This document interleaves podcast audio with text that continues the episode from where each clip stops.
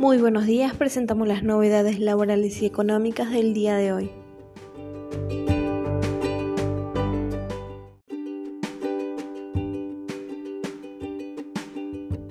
La AFIP oficializó medidas sobre la moratoria que beneficiarán a miles. La Administración Federal de Ingresos Públicos oficializó las prórrogas para que los contribuyentes cumplan con distintos regímenes de información correspondientes a acciones de sociedades que integraron la moratoria 2020, así como los beneficiarios finales de empresa, fondos comunes de inversión y fideicomisos. La extensión de los plazos fue instrumentada a través de las resoluciones generales 4910, 4911 y 4912 publicadas hoy en el Boletín Oficial. La primera de ellas refiere al régimen que obliga a determinados contribuyentes a informar, con carácter de declaración jurada, sus socios, accionistas y titulares de por lo menos el 30% del capital social o similar. El vencimiento de dicha obligación se extenderá hasta el 17 de febrero próximo con participaciones en entidades adheridas a la moratoria 2020. La ampliación de los plazos previstos originalmente busca garantizar el acceso de los beneficiarios de la moratoria a un conjunto de entidades que no habían realizado en tiempo y forma dicha presentación.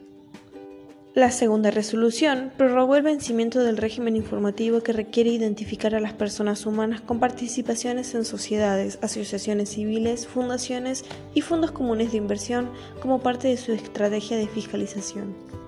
Las entidades de menor envergadura que cuentan con hasta 50 beneficiarios finales, el vencimiento se traslada hasta el 19 de febrero próximo.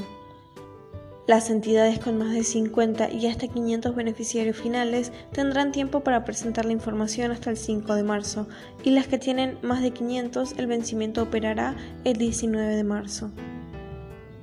La tercera resolución determinó que los fideicomisos financieros tendrán tiempo para cumplir con la obligación de informar sus beneficiarios finales a partir de abril.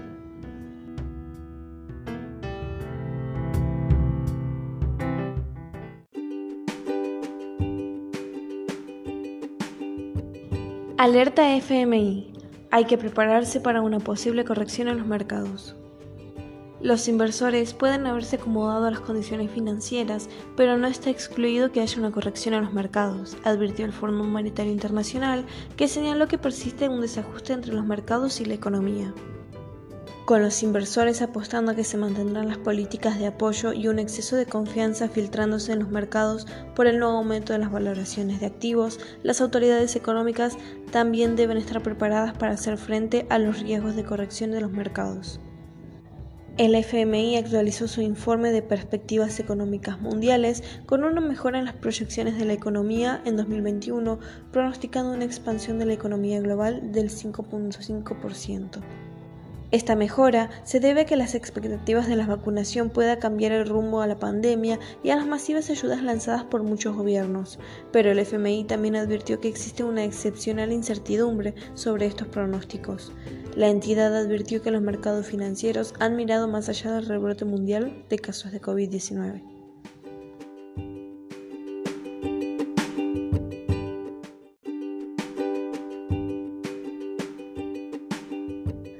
Menos vuelos internacionales luego del anuncio del gobierno.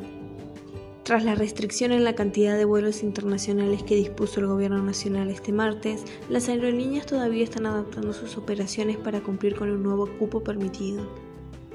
Ayer, la Administración Nacional de Aviación Civil dispuso una reducción en los servicios hacia Estados Unidos, México y Europa, por lo que las compañías están obligadas a modificar sus programaciones regulares y reducir un 30% los vuelos semanales, mientras que hacia Brasil solo serán habilitados la mitad de los servicios entre las empresas del sector trabajan para reprogramar sus vuelos internacionales desde y hacia Argentina, más allá del contexto de restricción en los países de las aerolíneas extranjeras, ya habían reducido la cantidad de servicios de pasajeros hacia la Argentina.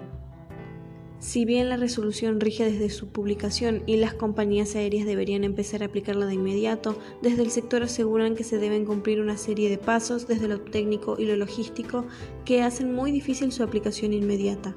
De esta manera, se estima la restricción puede ser aplicada en su totalidad a partir del próximo 1 de febrero.